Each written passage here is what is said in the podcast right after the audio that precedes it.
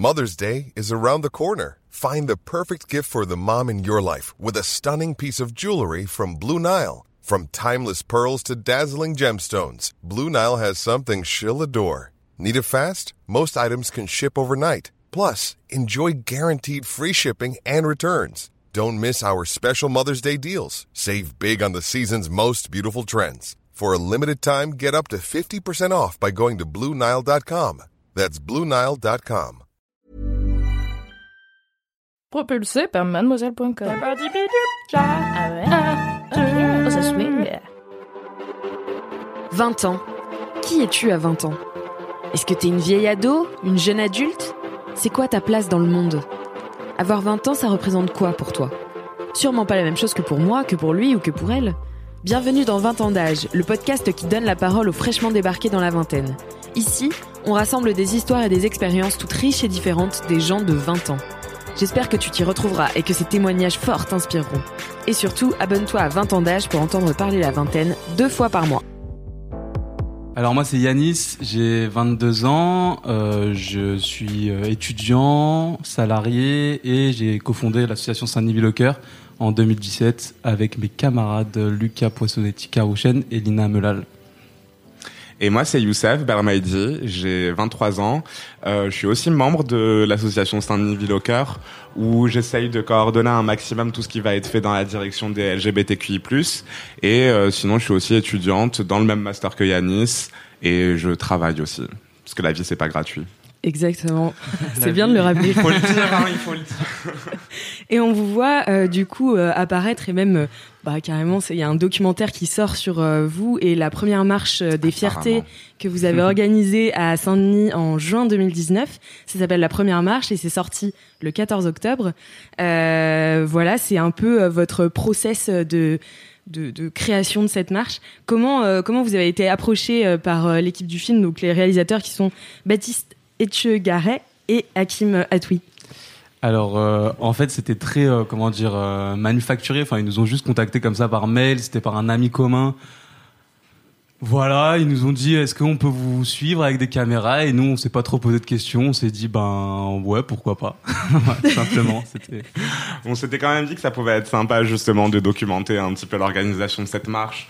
On n'avait pas non plus envie de s'embarquer dans une démarche hyper prétentieuse qui consisterait à ultra se mettre en avant, mais c'est vrai que ça nous paraissait pertinent de donner une première visibilité euh, au, queer de banlieue parce que on, on sait pas véritablement qui on est en fait. Même ne serait-ce que nous appeler queer de banlieue, même nous convoquer dans une conversation, bah ça peut susciter énormément de surprises. Du coup, on s'était dit euh, allons-y, allons-y, euh, mettons nos visages partout, partout, partout, partout.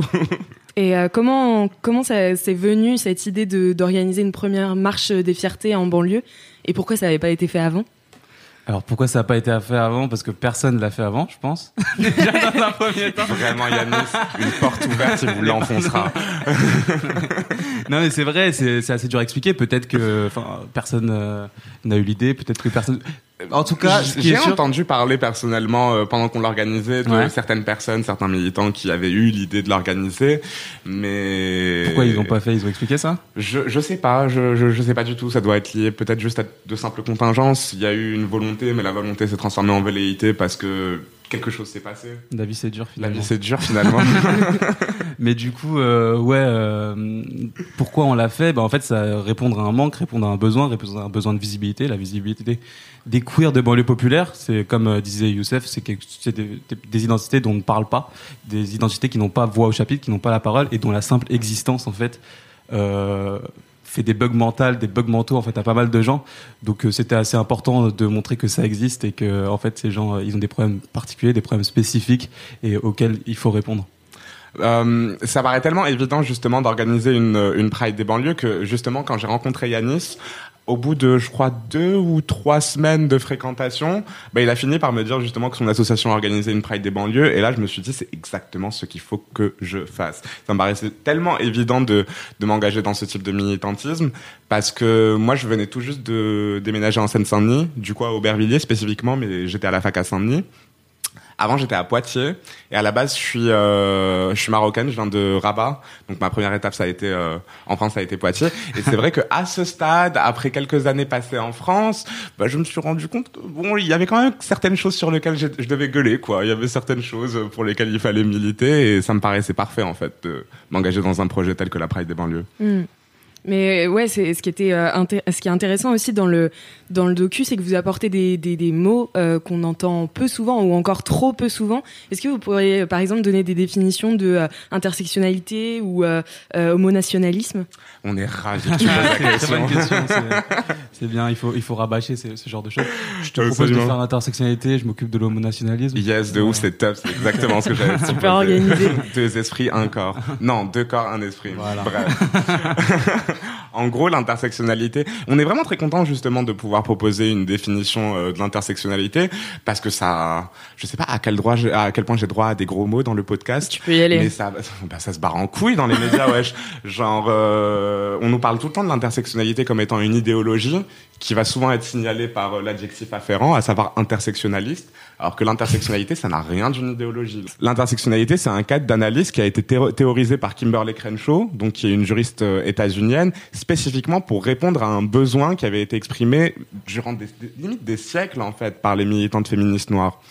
Et en gros, c'est un cadre d'analyse qui permet de comprendre euh, les situations très spécifiques en fait que provoque l'intersection des discriminations. Il s'agit pas nécessairement en fait d'additionner euh, les discriminations. Quand on est une femme noire, c'est pas on subit les discriminations d'un homme noir plus les discriminations d'une femme blanche. C'est vraiment, c'est une situation en elle-même, c'est une vraie réalité avec ses propres spécificités. Et elle, ce qu'elle fait, Kimberly Crenshaw, c'est que justement, elle s'appuie sur différents cas juridiques en fait pour montrer que ben il y a eu beaucoup d'occurrences en fait où les femmes noires n'ont pas pu se pourvoir en justice en tant que femmes noires pour faire valoir des discriminations qu'elles ont vécues en tant que femmes noires.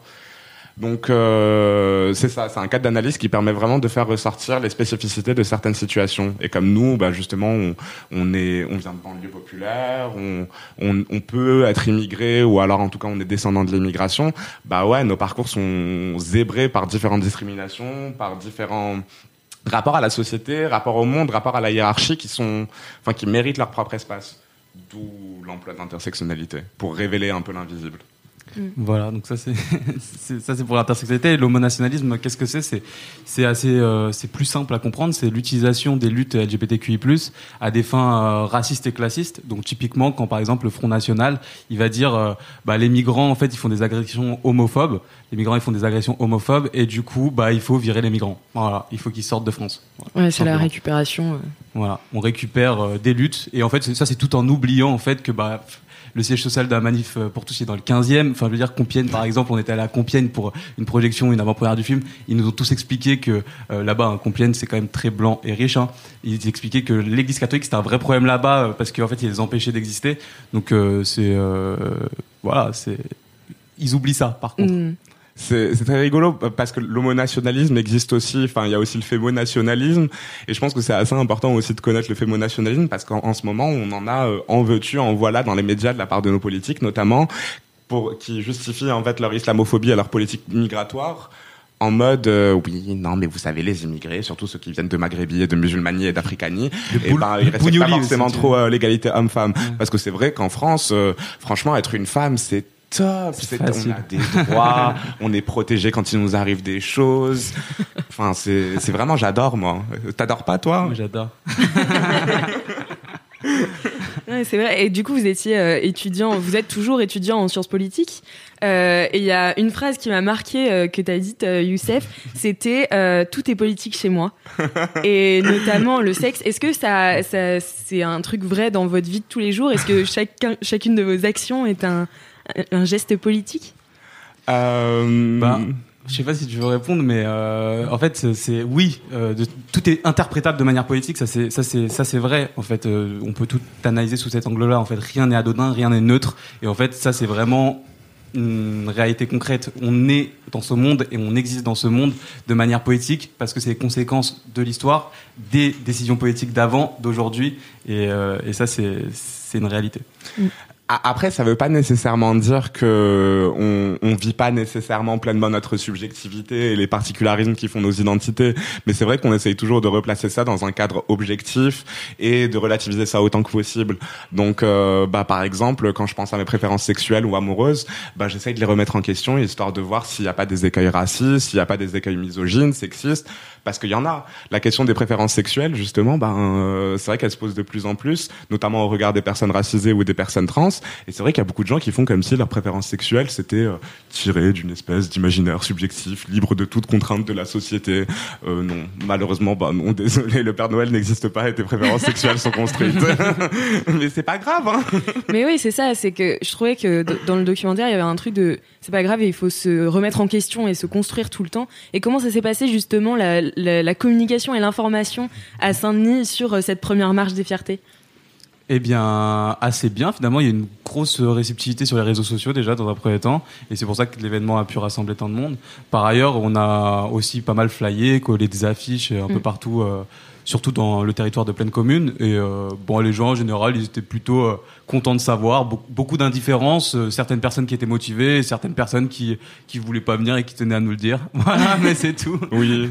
Et puis aussi des interactions sociales qui n'avaient pas forcément beaucoup de sens, mais bon, ça, je suppose que c'est le point quotidien de toute personne qui travaille dans la rue comme ça. ça. Euh, mais c'est vrai que par contre, bah, les séances de play, elles étaient quand même plutôt cool parce que bah, j'imagine par exemple un petit Parisien qui a ultra peur de la banlieue, qui irait jamais prendre la ligne 13 au-delà de la Fourche ou même de Saint-Lazare, il pourrait se dire ah mais quand même flyer pour une Pride des banlieues, euh, ça expose à tout un tas de violences, mais en fait pas du tout. Et c'est là que bah, peut-être qu'on devrait se rendre compte, en tout cas à Paris, que bah, la banlieue c'est quand même un espace qui est extrêmement complexe en fait, qui est nuancé comme un peu tous les espaces en fait. Moi, je me rappelle aussi d'avoir croisé pas mal de, de militants âgés pendant mes séances de fly qui avaient surtout un passé militant du coup dans leur pays d'origine, surtout au Maghreb, et qui n'étaient pas nécessairement militants pour les droits LGBTQI+, mais en tout cas qui étaient super contents qu'il se passe une mobilisation à Saint-Denis, qu'il se passe une mobilisation en banlieue populaire, parce que bah ils en pouvaient plus en fait. Entre les discriminations, les problèmes de transport, les problèmes structurels, l'insalubrité des logements, la surmortalité maintenant avec le Covid, à un moment donné, voilà quoi. Mm, mm. Et, non, en fait, euh, bah, je, me suis arrêté là. Pardon, excuse-moi. On peut continuer. Hein, Et qu'est-ce qui a déclenché chez vous, en fait euh, Est-ce qu'il y a un événement ou euh, un contexte familial qui a déclenché chez vous cette envie de bah, d'être militant, tu vois Parce qu'il y a une différence entre être engagé et être militant. Et militant, ça veut dire bah, faire des choses concrètes. Qu'est-ce qui a déclenché ça chez vous? Tu veux répondre euh, bah, de toute façon, on va tous les deux répondre. Hein. Tu veux commencer? Ouais, je peux, je peux commencer. Euh, ce qui, en tout cas, euh, je, pense que ce qui m'a permis de devenir véritablement militante, c'est bien cette euh, cette entreprise, cette Pride de banlieue, parce qu'avant, je me considérais comme engagé. J'allais en nager, je participais à des marches, je coordonnais certaines choses, mais c'était pas, euh, je me, je me, je me lançais pas nécessairement dans les activités militantes à bras le corps comme je le fais là maintenant. Après, je pense que l'événement, par contre, qui a vraiment stimulé mon engagement, c'était les attentats du 13 novembre. Euh, parce qu'en fait, je venais tout juste d'arriver en France. Et euh, moi, en fait, j'ai fait un lycée français. J'ai, je viens d'un d'un milieu euh, socioculturel qui était assez mélangé. Moi, après, bien manifestement, les personnes qui étaient marocaines dans mon lycée, elles étaient souvent amenées à remettre en cause leur arabité parce que ça, ça fait mauvais genre, quoi. Il vaut mieux être un occidental. Ça, c'est ça, c'est bien. Et du coup, je suis arrivé en France en pensant que c'était vraiment un pays euh, génial, l'herbe est plus verte ici, pays des droits de l'homme. Et en fait, j'arrive ici et je me rends compte de plein de, de conceptions sociopolitiques hyper cheloues. Enfin, je, je m'étais pas rendu compte qu'en France, on avait une telle conception du choc des civilisations entre l'Orient et l'Occident, alors que moi, ça me paraissait assez normal que tout soit un petit peu mélangé et que, enfin, j'étais un peu aussi au courant des différentes complexités euh, bah, des courants occidentaux, quoi que ça veuille dire, et des courants orientaux encore plus, quoi que ça veuille dire. Et du coup, en, en, voyant cette espèce de montée islamophobe euh, post-attentat du 13 novembre, ben, je sais pas, c'est là que je me suis rendu compte qu'en fait, euh, bah, vu ma condition, étant une femme trans immigrée marocaine, pas forcément très riche, même assez pauvre, bah, que je pouvais pas rester les bras ballants, quoi, et que j'avais tout intérêt à pas lambiner. Hmm. Mm. Bah euh, moi en vrai j'ai grandi euh, j'ai grandi à Saint-Denis, je suis voilà, j'ai fait tout mon parcours ici. Et en fait j'ai grandi autour des problèmes, enfin c'était quelque chose euh, que je voyais au quotidien, tout simplement. Et en fait hein, j'ai j'ai pu je suis allé à l'université et il y avait des mouvements politiques qui réclamaient des trucs et tout, j'ai vu qu'on pouvait faire ce genre de choses. en fait, j'ai essayé de m'impliquer dans ces choses-là, j'étais aussi dans le monde associatif. J'avais un pied dans le monde associatif déjà. Et euh, comment dire, euh, peut-être le fait de comprendre les problèmes et se dire en fait, euh, je vais pas passer toute ma vie à essayer de comprendre ces problèmes sans en les voyant, les comprenant, mais pas agir dessus en fait. Et donc, euh, certes, euh, c'était pas forcément les manières, enfin ce que je faisais euh, aussi bien dans le monde associatif à l'époque que euh, dans les mouvements euh, politiques de l'université. C'est pas forcément la manière dont je voyais mon engagement. Je voyais aussi mon militantisme. Mais du coup, euh, je me suis dit que bah, si j'étais pas content de ce que je faisais, autant faire ce que je veux faire, quoi, tout simplement. Et il y avait l'affaire Théo aussi, non? Il y avait l'affaire Théo aussi. bah après, j'allais dire oui, euh, l'affaire Théo, oui. Euh, bah en fait, j'étais déjà engagé à ce moment-là. J'étais déjà, je faisais déjà des actes militants. Ah ok. Mais ça, c'est un peu la- l'acte fondateur de la création de l'asso- de l'association, effectivement. Euh, après l'affaire Théo, on a organisé un procès des violences policières où, euh, en fait, on faisait parler. euh, en fait, voilà, un petit événement sur la ville de Saint-Denis qui a super bien marché, dans lequel on a pu parler justement de violences policières, de rapport à la police, etc. Et c'est vrai que l'affaire Théo, ça nous avait pas mal marqué. C'est là où on s'est dit, bah, en fait, voilà, bon, on va parler chez nous de choses qui nous parlent, tout simplement. Et c'est ça qui- qu'il faut qu'on fasse, c'est ça qu'on veut faire. Hmm. Dans le film, euh, vous dites que c'est très important d'utiliser le terme la marche des fiertés. Est-ce que, euh, bah déjà, vous le définissez Donc, je suis chaud que vous le refassiez. et, euh, et de dire pourquoi aussi c'est aussi important euh, d'inclure ce pluriel, en fait, euh, des fiertés. Bah, c'est vrai que de temps à autre, euh, là, on a aussi commencé à utiliser le terme juste de Pride, en fait, vu que maintenant, en fait, à chaque euh, nouvelle Pride qu'on organise, parce qu'on a quand même organisé deux cette année, mais qui sont toutes tombées à l'eau à cause euh, de euh, Miss Rona. Ouais. Euh, mais du coup, maintenant, vu qu'on fait des Prides sous forme de festival, on préfère nommer du coup le grand festival Pride et le moment de marche, en effet, marche des fiertés. Et du coup, on, on- on préfère ces, ces terminologies parce que, enfin, je, je comprends. Enfin, en fait, je suis tout à fait capable de comprendre et d'expliquer pourquoi on a fini par euh, parler de Gay Pride, mais ça semble assez. Enfin, pourquoi ce serait la gay pride? Il n'y a pas que des homosexuels, en fait. Il n'y a pas que des gays. Il y a aussi des, des, des personnes lesbiennes, il y a des personnes trans, il y a des personnes qui sont intersexes, il y a des personnes, globalement, en fait, dont les orientations sexuelles et les identités de genre sont jugées non conformes. Elles ont leur place aussi il n'y a pas de raison en fait pour c'est comme par exemple nous quand on en fait ce que ça ce que ça ce que ça provoque comme effet concret c'est que en fait nous quand on parle de LGBTQI+ phobie au sens large bah, en règle générale quand on parle aux médias par exemple on nous dit souvent ouais mais c'est comment l'homophobie en banlieue? Oui il n'y a pas que l'homophobie en fait, il y a aussi la transphobie par exemple qui est tout aussi importante et même au sein de l'homo- l'homophobie, la lesbophobie, c'est pas nécessairement la gayphobie et c'est pas nécessairement la biphobie non plus. Donc euh, je pense que c'est important quand même de justement euh, visibiliser toutes les situations et toutes leurs spécificités propres. Sinon on n'avance pas en fait. Sinon ça donne justement euh, ce qui se passe aujourd'hui, à savoir on, on a une frange assez minoritaire au bout du compte des LGBT qui est plus ou moins favorisée, qui a plus ou moins pignon sur rue, qui est plus ou moins réintégrée dans la société, pendant que nous autres, ben on est des crasseux, littéralement des crasseux. Ouais. Mais oui, oui, bah ouais, effectivement. En plus, euh, je veux dire, euh, dans notre démarche, ça serait complètement incohérent de parler de Gay Pride, euh, étant donné que euh, nous, on parle justement de situations spécifiques, on utilise c'est ça. justement le carcan de l'interse- de l'intersectionnalité. Euh, à un moment, euh, si on n'est même pas capable de comprendre euh, les différentes situations euh, dans les minorités de genre et les minorités euh, sexuelles, euh, enfin, je veux dire comment on va faire pour essayer de comprendre ensuite euh, l'intersection entre ces, ces discriminations et, euh, Mm. et d'autres discriminations qu'on vit sur le territoire. Quoi. Mhm. Et euh, du coup, au moment de la marche, vous aviez 20, 21 ans, c'est ça? C'est ça. Euh, oui, c'est ça, oui. C'est mieux que nous. Et, euh, et qu'est-ce que ça. Déjà, est-ce que vous attendiez d'avoir 20 ans? Est-ce que c'était un âge que qui vous parlait? Ou enfin voilà est-ce que ça vous a apporté une certaine légitimité? J'en sais rien au niveau de, de votre implication militante Hmm, bah, je, pense que j'attendais plus d'avoir 20 ans quand j'avais euh, 12-13 ans et que je m'abreuvais abondamment de séries où il y avait des meufs à New York qui vivent la vie et qui essayent de tout compiler, avoir et l'amour et la carrière. Du coup, j'étais en mode, ouais, j'ai trop hâte d'avoir 20 ans comme ça. Après, j'aurai 30 ans et ce sera encore mieux. Après, j'aurai 40 ans et je serai une vraie businesswoman. Mais après, j'ai pas trop compris que la vie, c'était la vie, quoi. Euh... Ce qui fait que je pense que, euh... entre temps, quand je suis arrivé à mes 20 ans, j'étais déjà vachement cynique. Donc, euh, enfin, on en parlait ce matin justement avec Yanis. euh, Enfin, on parlait du fait, enfin, je lui ai dit en tout cas que moi, quand j'ai eu 20 ans, j'étais en mode, ah, 20 ans. Une année d'existence. Ok, next. ça change pas grand chose parce que en soi, euh, enfin entre mes 18 et 20 ans par exemple, je sais pas, j'habitais déjà toute seule, j'étais déjà loin de mon pays, de ma famille. Euh, j'étais déjà face euh, au capitalisme cis hétéropatriarcal colonial. Donc voilà quoi. Bah ouais, hein, moi, moi, moi non plus, j'avoue, ça m'a pas fait grand chose d'avoir 20 ans. C'est pas forcément quelque chose que j'attendais. Je pense que euh, l'idée, c'est plus de se concentrer sur euh, ce qui est concret. Euh, voilà, donc des situations, des, voilà, des actions, des actes. Voilà, pas forcément un âge, c'est un âge, quoi. C'est un chiffre.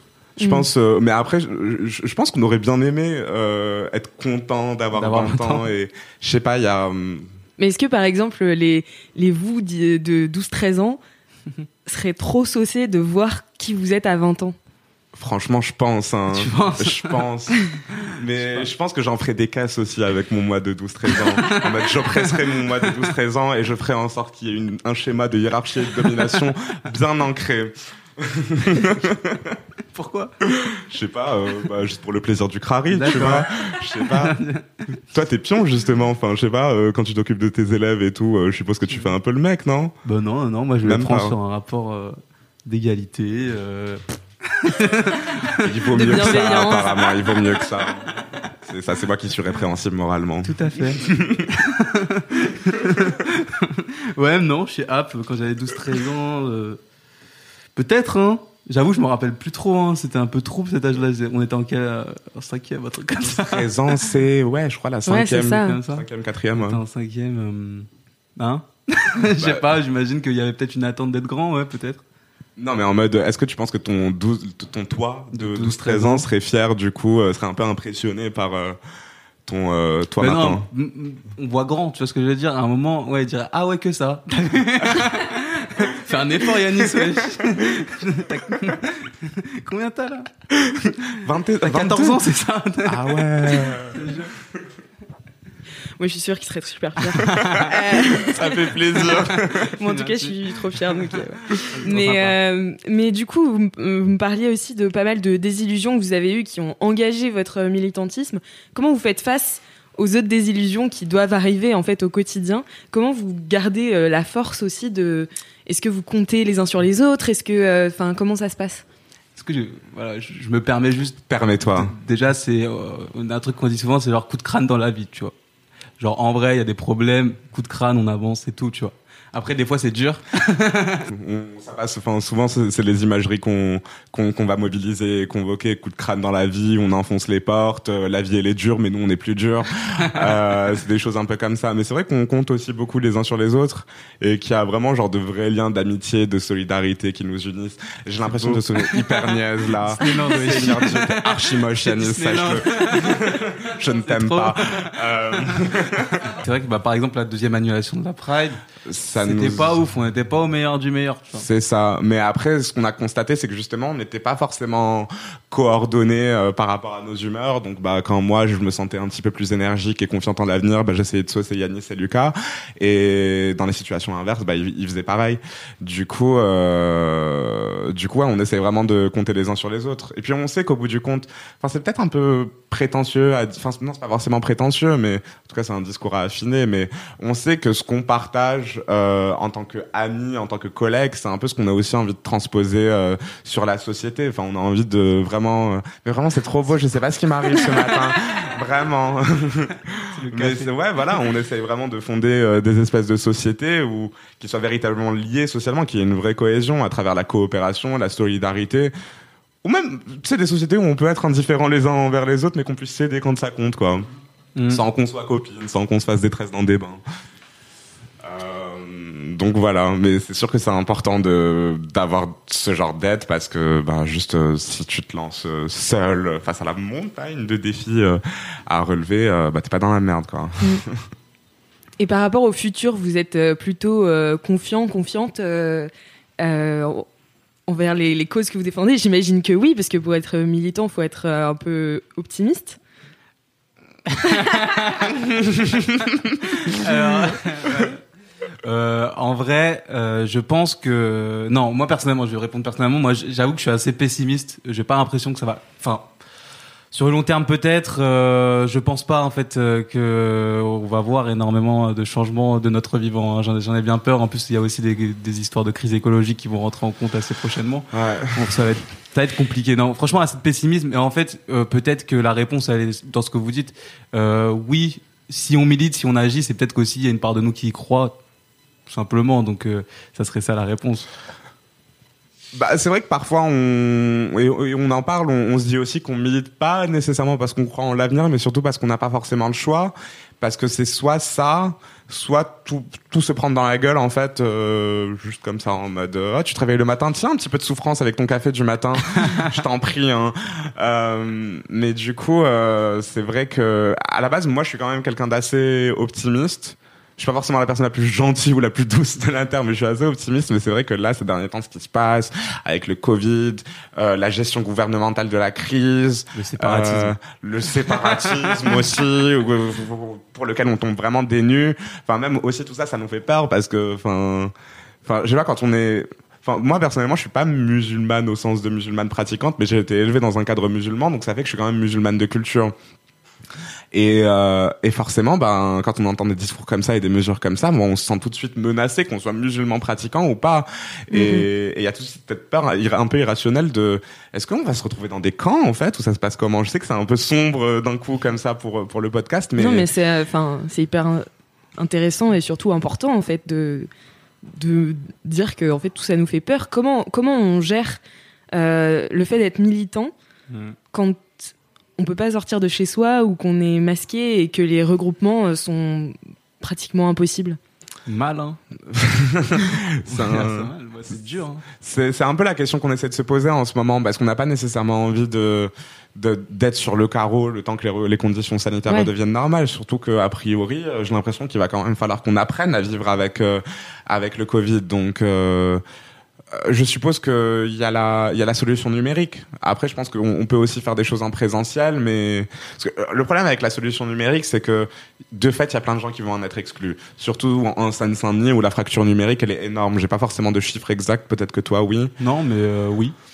mais euh, elle est là en tout cas euh, et, et du coup on peut pas forcément juste se permettre et puis même enfin je suis désolé mais enfin on a pensé par exemple à organiser une pride en ligne sur Zoom enfin pardon mais ça donne pas forcément trop envie une pride en plus c'est censé galvaniser un peu tout le monde grâce au pouvoir de la mobilisation et là bah tu te connectes sur Zoom euh, t'agites un drapeau Yes, LGBT et puis euh, let's call it a day euh, Et même en termes de visibilité. Enfin, je veux Et dire, même en termes de visibilité. de la Pride, c'est aussi ça. C'est ça. Et puis même Mm. symboliquement, enfin reprendre un espace public C'est euh, clair.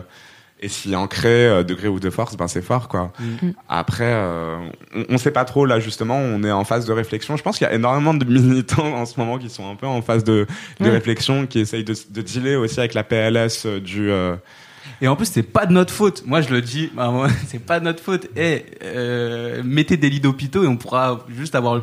Enfin, le- notre droit à manifester sera respecté en fait. Genre à un moment, euh, arrêtez de nous saouler avec vos histoires là. Et franchement, on est Ah non, mais pas on, est complètement d'accord. Il y a énormément de choses euh, en fait qui sont faites. euh, pour nous museler, Ah, nous on n'est pas nécessairement, nous on est tous sauf des complotistes, on, on pense pas pas nécessairement que le gouvernement passe son temps à, non c'est pas du complotisme, c'est la rationalité pure. C'est veux dire, ça. à un moment, genre, euh, ils ont pas envie de- d'augmenter les dépenses publiques, donc euh, il y a un problème de fait et ils y répondent pas. Ils y répondent Si, comment il faut payer les urgences maintenant. Ah oui, Ah mais oui, bah oui, c'est sympa. Merci, Oui. hein. Merci, Merci, bien. beaucoup. Payer les urgences pendant une crise sanitaire, Non mais franchement, c'est ça. Euh, je crois qu'il y avait aussi ce truc de, je crois que j'avais lu ça à propos de l'augmentation des soignants ou même des coupes euh, au niveau du personnel ou, enfin, je sais pas s'ils veulent se mettre à dos tous les soignants de France, mais c'est bien gagné, je pense. Mais c'est cool, on les a applaudis à 20h. ouais, non, ça va, ça va. Mais oui, voilà. c'est incroyable en fait si on devait se lancer dans une énumération de tout ce qui cloche en ce moment, ne serait-ce qu'en France. Mm. euh, Vraiment, je pense, euh, enfin, on, on pourrait pas, ça pourrait même pas tenir dans le podcast en fait. C'est le problème. Hein. Et on n'est pas les seuls en plus. Enfin, tous les militants qui militent plus ou moins dans le même sens que nous, plus ou moins en vertu des mêmes combats que nous, bah là leurs événements aussi sont annulés. Là, euh, le seul événement qui est plus ou moins maintenu, c'est l'existence inter. Du coup, Est-ce euh, que ça va tenir sans le collectif intersexe oui, parce que le collectif intersexe justement euh, s'est retiré bah, pour les mêmes Ouais. raisons qu'on a reporté la Pride, à savoir bah, juste les conditions sanitaires sont pas La propices. possibilité de mourir finalement. La possibilité de mourir, ouais, c'est pas cool de mourir. Tu... Moi, moi j'aime pas trop. Mais, euh, mais ouais, du coup, on se dit, ouais, peut-être que l'existence inter aussi va être annulée. Et du coup, bah, il y aura vraiment plus aucune, euh, opportunité de se mobiliser. Surtout pour un truc comme l'existence interte. Enfin, y a, on n'a jamais eu un mouvement comme ça où, Mm. où on a et des personnes trans et des personnes intersexes qui valorisent leurs propres revendications. Donc, euh, enfin, c'est juste, euh, je sais pas. Je suppose que c'est important aussi d'avoir des espèces de moments de doute, euh, des espèces de moments où il se passe rien. euh. Ouais, on, On s- peut- on se sent quand même pas mal impuissant. Et là, ben, pour le coup, euh, peut-être que la sortie du film, bah, c'est peut-être pas une mauvaise nouvelle. Mm. Ouais, Au moins, ça. ça. permet Oui. un petit peu de visibilité. Après, euh, après voilà quoi. Non, c'est quand même assez frustrant. On se sent impuissant et ça, ça, ça. Enfin, je veux dire. on- Là, on va réfléchir exact. Là, c'est des- nos, nos- nos gros défis, c'est réfléchir comment faire, comment faire Mm, mm. dans cette situation pour agir au mieux, pour continuer nos activités au mieux. Et euh, on va essayer de trouver des réponses. Enfin, je veux dire, on est assez inventif et C'est inventif. ça. Et surtout sarcastique et insolent, parce qu'au bout du compte, bah, c'est c'est ce qui nous mène là où on va. Oui, le oui. sarcasme et l'insolence. C'est quoi qu'il arrive, on sait que on doit juste euh, entre guillemets juste, mais on doit juste tromper la, enfin la prétendue fatalité des choses, tu vois. On est encore plus fatal. C'est ça. hein, je sais pas. Mais je trouvais que, bah, justement, euh, dans le film, euh, c'est aussi un film où on, on rit. Enfin, euh, vraiment, vous êtes drôle. Non. non, mais c'est vrai. En fait, il y a tout un, un truc euh, grave euh, et en même temps très léger. non, mais oui, mais euh, enfin, on est obligé de rigoler parce que sinon on va passer notre vie à chialer, quoi. Et on n'a pas envie de chialer. En plus, euh, enfin, je sais pas, c'est vrai qu'on est rigolo, quoi. Tu trouves? Enfin, moi, oui. Euh, Est-ce qu'on se fait rire? Est-ce qu'on se fait rire? Non, mais c'est vrai que euh, s'il avait fallu qu'on filme chacune, euh, chacun de nos moments de brainstorming, de préparation, de mobilisation, tatati, tatata, c'est vrai qu'on passerait un peu pour des quiches. Tellement Un peu. on... Mais euh, mais, mais pas que. Enfin, non, moi, je sais pas. pas. Euh, oh, oh. Hein Déjà. pardon, je me mets des limites, pardon. Je ravale mes propos. Non, mais non, mais non, on passerait pas pour des quiches, mais c'est sûr que quand en fait on travaille et qu'on fait un travail qui est en fait ultra chiant, faut le dire, à un moment on est devant des, des, des tableurs Excel, devant des documents docs, et on, on écrit des mails, enfin c'est ça notre métier hein, concrètement euh, dans l'associatif. On lit des articles On lit et des, des articles. ouvrages hyper cryptiques pour théoriser voilà. nos actions. Mais en gros c'est sûr que bah, c'est pas très fun, donc euh, quand on est ensemble on essaye de rigoler, ouais, on essaye, que, sinon on n'y arrive pas. Oui, c'est ça. Et euh, il y a un truc que j'apprécie particulièrement aussi par rapport à la, un peu la nouvelle génération euh, de militants, surtout les militants queer euh, qui vont se revendiquer de l'intersectionnalité, c'est que on a vraiment de nouvelles façons d'appréhender, ne serait-ce que les sciences sociales, par exemple, euh, les théories épistémologiques, tout ce qui vient d'une certaine façon un peu sous-tendre notre action et nous faire connaître un petit peu mieux l'espace, qui occupe l'espace, comment est-ce que les acteurs interagissent entre eux. Enfin, en ce moment, enfin, j'ai l'impression qu'en ce moment, il y a les, les, les militants, surtout ceux qui sont un peu dans le domaine académique, ils deviennent de plus en plus euh, campy, entre guillemets, plus sarcastiques, plus ironiques, plus prompts à faire intervenir des choses comme des mèmes, comme des références de culture populaire qui, je sais pas, il y a quelques années, auraient pas nécessairement eu le droit de citer euh, dans les recherches. Et du coup, je sais pas, c'est rigolo. Enfin, je trouve ça rigolo aussi parce que tout cette espèce de complexe intellectuel est utilisé pour exprimer des espèces de vides existentiels postmodernes auxquels tout le monde peut relate en fait. Et du coup, on est en mode bah oui, la vie est creuse. et, Et on est là. et on est là, Principalement. malgré euh, la creusité, je ne sais pas quel est le substantif de creux. La De... vacuité. La vacuité, Wow. voilà, malgré la vacuité de. C'est la première fois que ça nos êtres, euh, la vacuité de nos êtres, Euh, c'est euh, ça. de L'ins- vingtenaires. L'insoutenable légèreté de l'être. Et du coup, pour finir, j'ai la dernière question que je pose à tous les invités de 20 ans d'âge. Je t'ai dit qu'il fallait qu'on écoute la dernière question. on n'a pas écouté la fin. Ça, ça permet d'être plus spontané, Yanis. Ah. Décrispe-toi. Qu'est-ce que vous diriez à, à l'ado que vous étiez?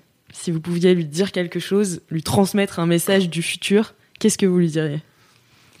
Euh, Attention, je sens une bonne sortie là. Franchement, en vrai, là, je vais me parler sincèrement. Je me dirais vraiment, genre, Mago, euh, je vais t'économiser du temps. Franchement, genre, je m'encouragerais vraiment à avoir euh, plus d'assurance, quand même être à l'écoute, plus à l'écoute quand même des gens, mais essayer de relativiser un maximum en fait les griefs et les névroses que je vis, et surtout juste euh, réfléchir un maximum et prendre un, un- enfin le recul le plus objectif possible sur les choses histoire de bah, accomplir ce que j'ai accompli jusqu'ici, mais genre à 17 ans, tu vois, genre économisons du temps et passons à autre chose euh, direct.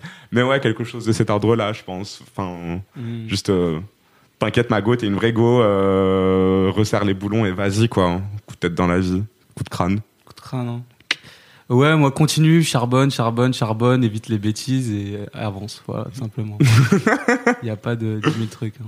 Et prends soin de tes cheveux aussi, non? Prends soin de tes cheveux, très important. Ah, moi je me dirais, de pre- de- sincèrement, par contre, je me dirais vraiment de prendre soin de mes cheveux. J'ai mis énormément de temps à adopter une routine capillaire et c'est honteux. C'est honteux. Bah, merci beaucoup en tout cas d'avoir participé Bah, à merci à 20 ans toi. d'âge. C'était trop Merci cool. à vous. Merci à toi, auditrice, auditeur, d'avoir écouté cet épisode et j'espère qu'il t'a plu. Si c'est le cas, tu peux parler de ce podcast autour de toi, mettre 5 étoiles à 20 ans d'âge sur Apple Podcast et nous laisser un commentaire. À bientôt dans 20 ans d'âge.